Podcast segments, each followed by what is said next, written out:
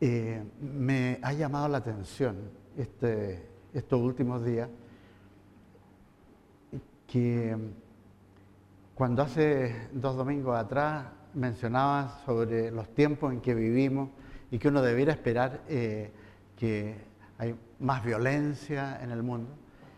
Y me impactó el caso de lo que ha ocurrido en Sao Paulo. No sé si ustedes han visto noticias. Yo no he visto la televisión, pero sí he leído las noticias de eh, un personaje que es como el jefe de una mafia que está en la cárcel. Hizo un par de llamadas telefónicas y puso la ciudad en llamas. ¿ah? Y murió, eh, me parece que más de 150 personas. Eh, una violencia tremenda, tremenda. Eh, Sao Paulo tiene 20 millones aproximadamente de, habitantes y es notable de que gente desde la cárcel pueda crear una ola de, de temor a toda una ciudad. Pero quizás es como un botón de muestra de lo que va a ocurrir a futuro, cuando las cosas realmente se pongan difíciles. El apóstol Pablo, haciendo mención a cómo van a ser los tiempos, de los últimos tiempos, y entendiendo uno que a la luz de la palabra de Dios, los últimos tiempos empezaron, después de la resurrección y con la iglesia, ya uno empieza a correr ahí con los últimos tiempos. Pero a la luz de la escritura, uno puede entender esto que advirtió el apóstol Pablo, a la luz de otra, de otra profecía, que estamos siendo parte de esta generación que está viviendo los últimos tiempos quizás previo a lo que Jesucristo habló respecto a su segunda venida y al hecho de que va a venir a buscar a su iglesia. Él viene, hay mucho más profecía en la Biblia respecto a la segunda venida de Cristo que con respecto a la primera. Aunque con respecto a la primera son aproximadamente 300 y tantas profecías específicas, que se dieron con él, mucho más con respecto a su segunda venida. Y él habló mucho del tema. Pero el apóstol Pablo escribe lo siguiente, dice, también debes saber que en los últimos días vendrán tiempos peligrosos. Peligrosos, la, la palabra que usa Pablo en el idioma original en que está escrito el Nuevo Testamento es el idioma griego, el idioma griego popular que hay dos libros que están escritos en el idioma eh, griego clásico. Pero la palabra que él usa, que es calepos, significa no solamente peligrosos, sino que también tiempos feroces, tiempos salvajes, tiempos eh, dolorosos, y que se caracteriza eh, en ese término por una humanidad, por una parte, desprovista de virtud y por otra parte llena de vicios. Y como meditaba un poco para la generación mía, cuando nosotros éramos jóvenes, si alguien nos hubiera contado, mire, de aquí a 40 años más.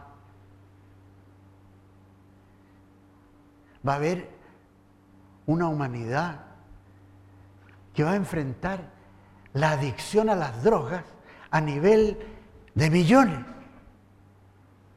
Para nosotros, como jóvenes de esa generación, hubiéramos pensado de que era una locura lo que estaban hablando. Y sin embargo, eso, tantas naciones que realmente están presas por ese flagelo, ya prácticamente se considera casi como el pan de cada día. algo normal.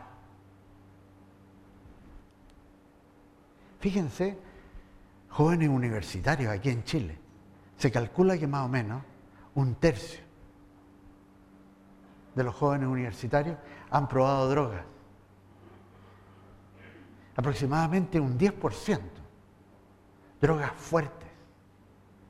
Incluso ya está apareciendo en la prensa que el éxtasis está causando estragos en los jóvenes. Ahora, la pregunta que uno se hace, ¿dónde están sus padres? O sea, ¿qué relación hay? ¿Cómo se dan estas cosas? Bueno, sabemos de que la familia también está en crisis. Entonces, por un lado, los hombres no toman el rol que Dios le ha dado, que es ser cabeza espiritual de su familia, que en algún momento todos los hombres, y no las mujeres, los hombres vamos a tener que rendirle cuenta a Jesucristo uno en uno, no en parte de una multitud, sino que uno en uno, la Biblia enseña, en el aire, sostenido nada más que por la gracia de Dios, uno en uno rindiendo cuenta de qué es lo que ha hecho uno, con ese rol que Dios le dio, como cabeza espiritual. No le puede echar la culpa a nadie. Uno es responsable frente a Dios.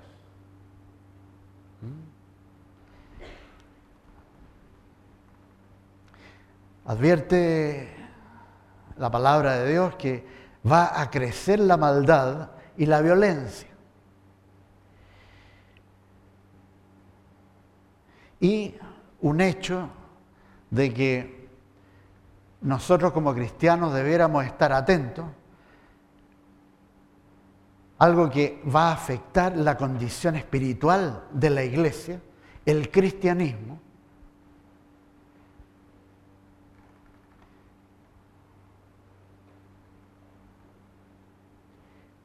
es que va a haber una época en que mucha gente se va a apartar de Jesucristo después de haberlo conocido. La apostasía. Vamos a hablar un poco de eso.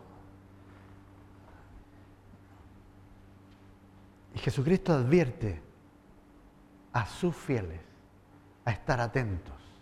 Eso es velar estar atentos por lo que Él nos ha entregado, que nosotros somos responsables de eso.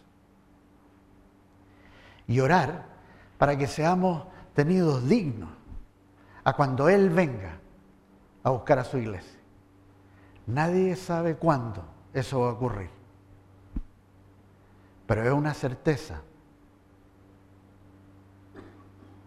de que va a suceder. Jesús menciona que antes de que Él venga, va a ser predicado este Evangelio en todas las naciones como testimonio. Y esa ha sido en los dos mil años de cristianismo considerada una de las grandes condiciones previas al retorno de Jesucristo. Con la invención de la imprenta, obviamente, de que ayudó mucho a la difusión de la palabra de Dios. Pero es solamente en el siglo XX donde se empieza a predicar el Evangelio con la visión de alcanzar a todas las naciones de una manera efectiva.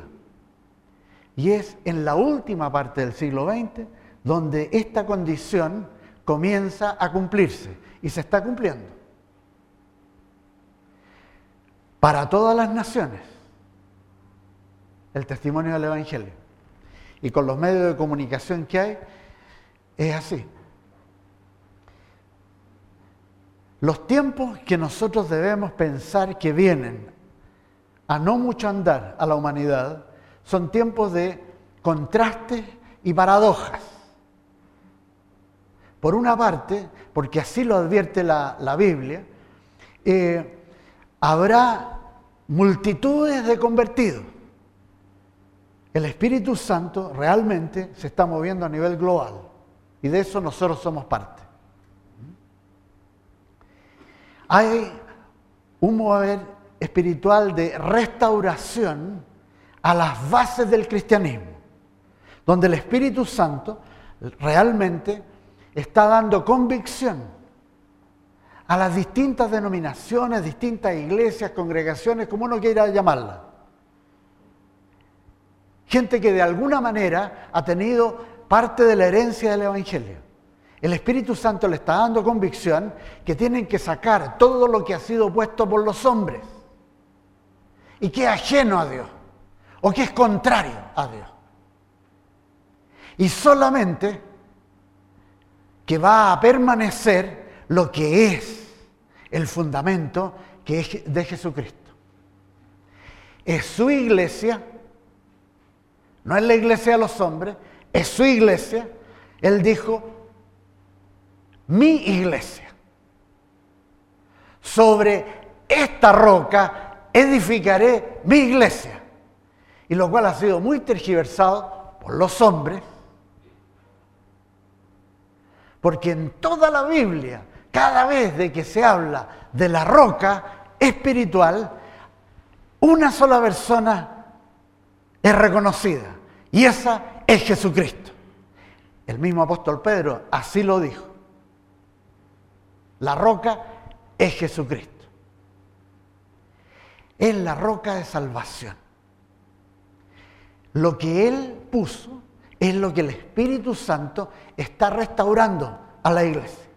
Y la iglesia de Jesucristo es un ente espiritual.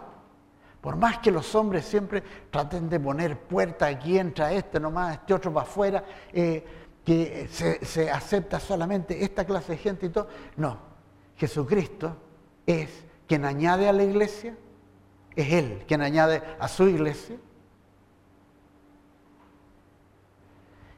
¿Es Él el pastor? Él dice que sus ovejas reconocen su voz.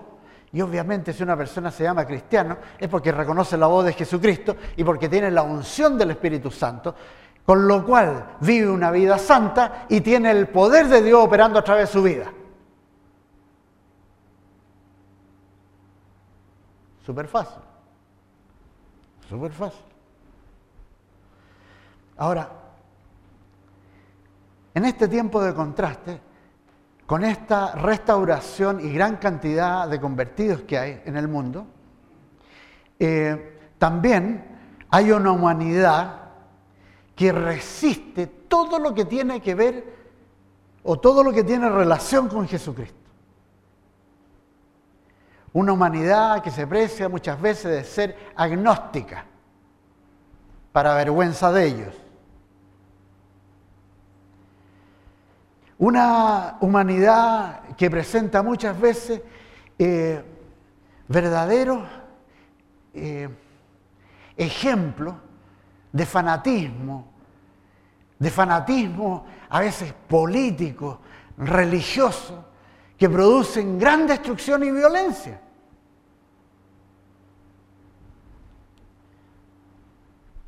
Y una de las características que tiene la humanidad, y lo cual advierte la palabra de Dios, es que una manifestación global de idolatría. Y cuando uno escucha el término este, lo asocia muchas veces con imágenes y el culto a imágenes, lo cual el apóstol Pablo advierte que no hay que hacerlo nunca porque es rendir culto a los demonios. Así lo pone él. O sea, la Santa Teresita, el San Francisco de no sé qué, y toda esa, eh, eh, esa clase de santos, los santos no tienen nada que ver con eso. Ni Dios tampoco. Es solamente el diablo y los demonios. Entonces cuando hacen manda, ¿a quién se las hace? A demonios. Eso lo enseña el apóstol Pablo. Entonces dice, y no quiero que ustedes tengan ninguna relación con eso. Ahora, pero no es solamente ese tipo de idolatría, sino que también la idolatría que el hombre tiene consigo mismo, con sus descubrimientos, sus instituciones, su avance, con su persona. Es muy autorreferente el ser humano del siglo XXI, muy autorreferente. Lo que yo pienso, lo que yo considero aquí, acá y todo. Lo que diga Dios, eso es cuenta aparte. Y el hombre se ha puesto en un lugar de idolatría. Y así muchas veces los padres idolatran a sus hijos, los hijos a los padres, o los hijos idolatran a no sé qué cantante de rock, o idolatran las cosas más raras. Es idolatría. Cualquier cosa que eh, eh, sea objeto de culto, de veneración, de gran respeto, de consideración, idolatría. No. Y es una característica de nuestros tiempos. Tiempo peligroso, la maldad crece, pero con respecto al cristianismo, lo que mencioné, hay que estar atento. Jesucristo dice de que esto va a pasar a su, dice a muchos, lo repite tres veces, a muchos de sus seguidores. Abran en Mateo capítulo 24 y lo vamos a leer. Mateo 24. Está hablando Jesucristo ahí. Le han preguntado a sus discípulos respecto a señales de su segunda venida, al fin del mundo, a, a todas esas cosas que a ellos los preocupaban. Y Jesucristo habla de muchos de esos temas, pero le hace una advertencia a sus seguidores. Y le dice en Mateo 24, 9, entonces os entregarán a tribulación, os matarán y seréis odiados por todos por causa de mi nombre. Ahora, cuando uno ve estas profecías de Jesucristo, uno tiene que entender la profecía bíblica se cumple no solamente una vez. Hay muchas profecías que se cumplen dos, tres, cuatro veces. Se cumplió específicamente a esa generación que estaba escuchando. Antes de 40 años, efectivamente fue así. Le pasó a gente que ellos conocían y muchos de ellos. Y algunos de ellos perecieron en esa tribulación, la persecución de Roma a los cristianos y la destrucción de Jerusalén. Pero también tiene aplicación a la gente de los últimos tiempos. Cuando existe el Estado de Israel nuevamente y Jerusalén esté en manos de los judíos, esa generación verá estas cosas, dice Jesucristo. Nosotros somos parte de esa generación porque Israel está en existencia desde 1948 y tiene control de Jerusalén por primera vez desde el año 586 a.C. O sea, se cumplió eso. Y nosotros somos parte de esa generación. Entonces, en estos tiempos, la cristiandad tiene que estar atenta porque le ocurrirá estas cosas. Dice, muchos tropezarán entonces y se entregarán unos a otros y unos a otros se odiarán. Muchos falsos profetas se levantarán y engañarán a muchos. Y por haberse multiplicado la maldad, el amor de muchos se enfriará. Entonces, en la cristiandad va a haber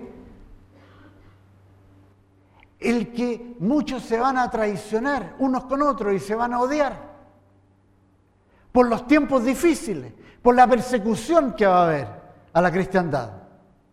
Bueno, aquí nosotros mientras estábamos cómodamente sentados en Santiago de Chile, esas palabras son un poco como lejanas, como que le hablen, no sé, de la guerra de Irak. No es nuestra realidad. Pero mientras yo hablo, con las 12 horas de diferencia que tenemos, a esta hora sí hay multitudes de gente que en China están siendo perseguidas, muchos martirizados, encarcelados. Existe una persecución horrible en China continental contra el cristianismo. No aparece en la prensa porque no le interesa, pero en la prensa cristiana aparece a cada rato. Para ellos, tiene mucha importancia este tipo de escritura.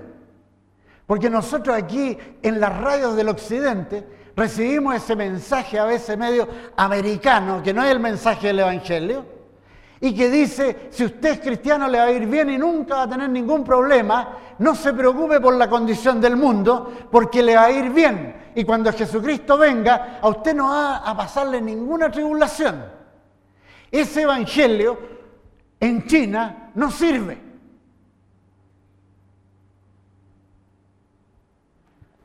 Y cuando Jesucristo habla estas palabras, la habla para su iglesia universal, en todo el planeta. Dice, muchos, muchos sufrirán estas cosas. Habrá tribulación. Esto no es la gran tribulación de los últimos tiempos, pero sí habrá gran tribulación para los cristianos. Y por haberse multiplicado la maldad, el amor de muchos se enfriará. Gente que llegó a Cristo en algún momento, cuando ven que las cosas se ponen difíciles, y de pronto son perseguidos, son ridiculizados, se avergüenzan del Señor, apagan el amor que tuvieron por Jesucristo en algún momento, van a sufrir y no solamente van a sufrir ahora, sino que el destino eterno de ellos va a estar en juego. El apóstol Pablo escribe esto, que aparece en Segunda de Tesalonicense, capítulo 2.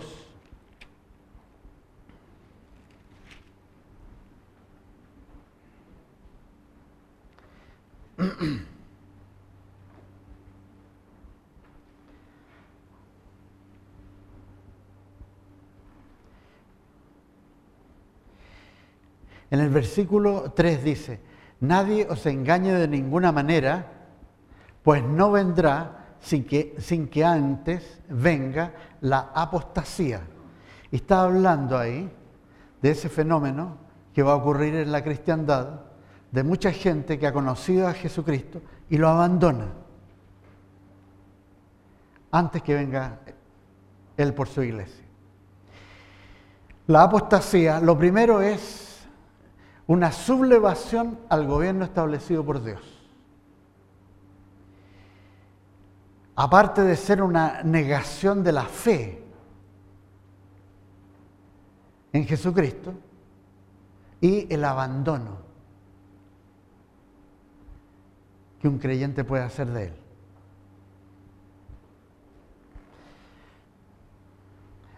¿Habrá entonces, por la advertencia de Jesucristo, tribulación para los apóstatas y para los tibios, aquellos que se les enfrió el amor por Dios. Los tibios que en Apocalipsis capítulo 3, Jesucristo dice, hablando, dice que Él los vomitará porque no son ni fríos ni calientes. Yo los vomitaré. Tremendo.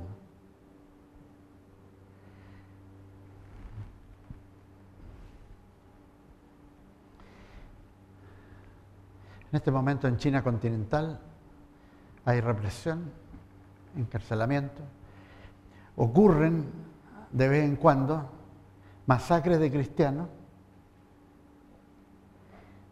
en Nigeria en, tiempos recientes, estoy hablando de 5, 10, 2 años, un año atrás, Nigeria. En Arabia Saudita, no sale mucho en las noticias, pero ocurre. Es brutal la persecución a los cristianos, a los pocos cristianos que existen ahí, a los que hacen algo por el Señor. Es horrible. Y por favor, nunca piensen que el Islam es una religión pacífica ni tolerante. Nunca lo piensen. No es la verdad. En Yemen, en Etiopía, incluso en este momento hay lo que la Naciones Unidas dice está ocurriendo un genocidio en Darfur. Minoría cristiana está siendo perseguida por milicias musulmanas y están muriendo por miles. Eso está ocurriendo ahora. Entonces cuando Jesucristo advierte de tribulación, nosotros estamos viendo en esta época tribulación para el mundo cristiano.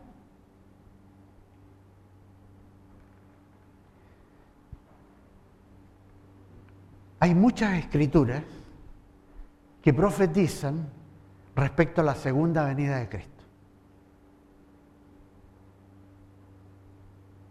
Y que dan señales específicas que nosotros debemos conocer porque indican que está cerca.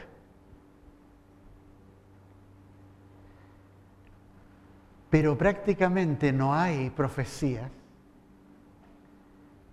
que muestren cuáles son las condiciones previas a que Jesucristo venga por su iglesia.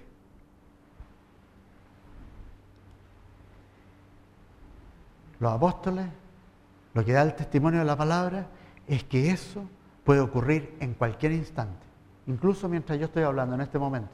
Puede venir Jesucristo por su iglesia. No significa que viene al mundo.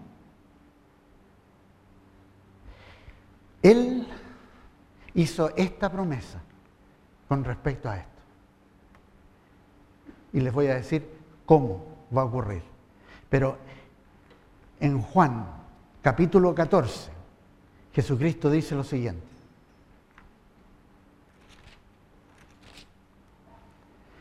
No se turbe vuestro corazón. Gracias Señor por eso. Creéis en Dios, creed también en mí. En la casa de mi Padre muchas moradas hay. Si así no fuera, yo os lo hubiera dicho. Voy pues a preparar lugar para vosotros. Y si me voy y os preparo lugar, vendré otra vez y os tomaré a mí mismo, para que donde yo esté, vosotros también estáis. Y el apóstol Pablo dice que ese lugar que Jesucristo ha preparado para sus fieles, a ese lugar vamos a llegar de esta manera. Y dice en Primera de Tesalonicense, capítulo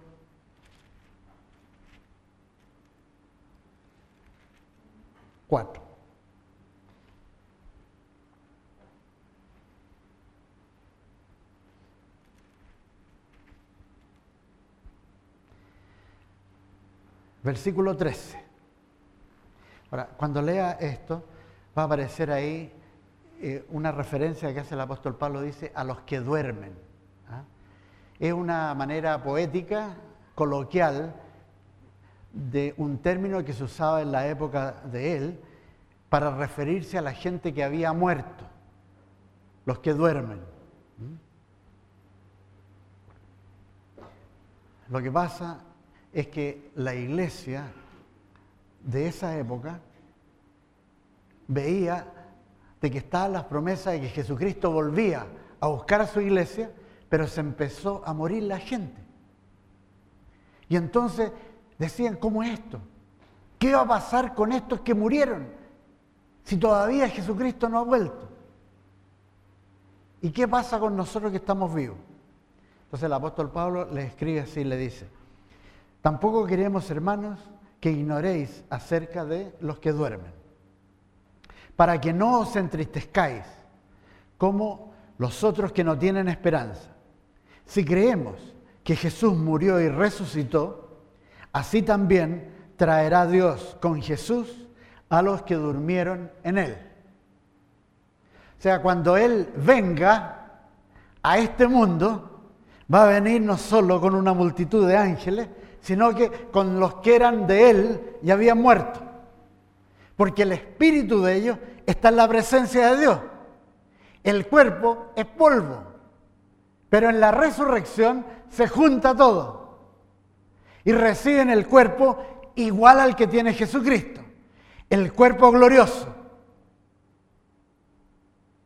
Pero de eso vamos a hablar más adelante, otro día.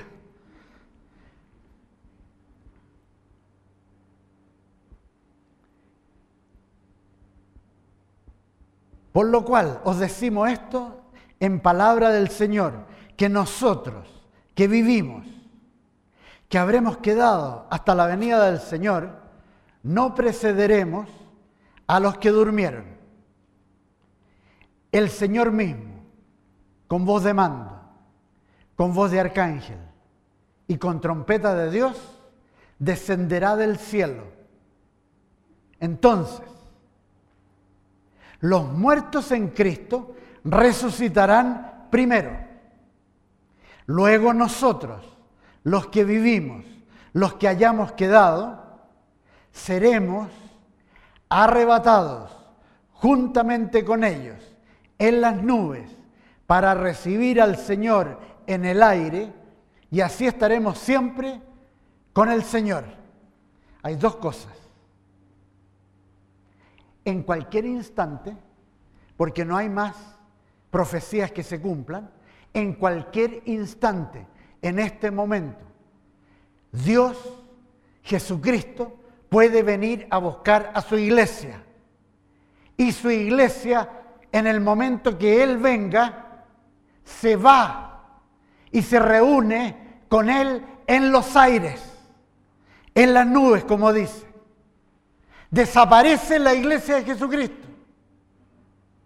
En ese momento se va a saber quién es quién.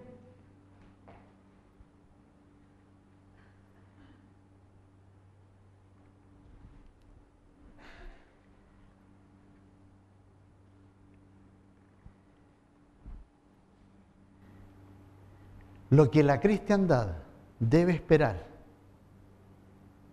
aparte de la tribulación, prometida es que en cualquier instante Jesucristo viene a buscar a su iglesia, en cualquier instante.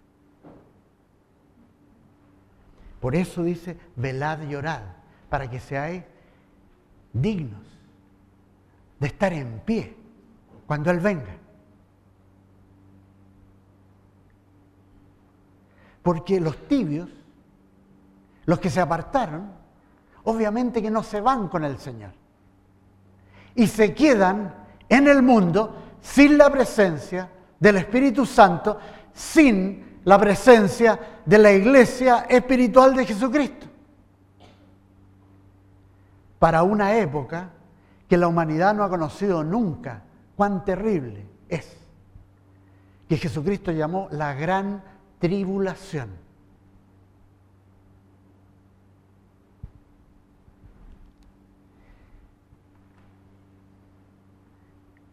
el arrebatamiento que habla Pablo, o llamado el rapto o el levantamiento de la iglesia, el hecho que la cristiandad debe esperar para cualquier momento. Ahora sí, nosotros leemos la palabra y reconocemos en qué tiempo estamos viviendo. Entonces sería ser tremendamente inconsciente el no estar preparado para cuando Jesús venga a buscar a su iglesia. Porque lo que viene después, realmente yo no quisiera estar ahí ni que ninguno de ustedes esté ahí. Voy a llegar hasta aquí porque estos eventos proféticos hay que irlos cubriendo de a poco.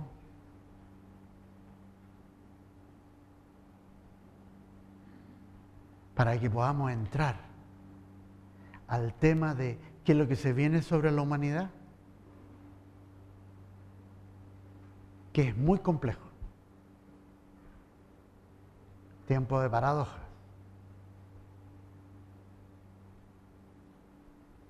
Pero voy a llegar hasta aquí. Que la preparación de ustedes no solo sea para tribulación, sino que la preparación sea para recibir al Señor en el aire. Y de ese evento, el rapto, quiero hablar el próximo domingo. ¿Qué les parece? ¿Qué? Ahora, si el rapto viene durante la semana,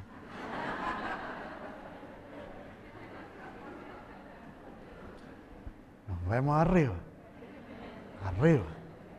Y el que se quedó, le dejamos todas las llaves de la iglesia. Señor, gracias Señor, porque tenemos la palabra cierta y segura que tú has dado, Señor. Y la que has dado por medio de tus santos profetas. La tenemos, Señor. Y vemos lo que ocurre en el mundo. Cómo las cosas suceden mucho más rápido de lo que uno pudiera haber imaginado. Y reconocemos, Señor, que la venida por tu iglesia está muy cerca. Por eso queremos, Señor, estar preparados, fundamentados en ti, para poder compartir con otros, Señor, que no te conocen, para que ellos sean parte de la generación que se va contigo, Señor. Queremos eso, Señor. Que multitudes te conozcan, que nadie perezca, que todos procedan al arrepentimiento y a la fe de salvación en Jesucristo. Guíanos, Señor, en el nombre tuyo. Amén y amén.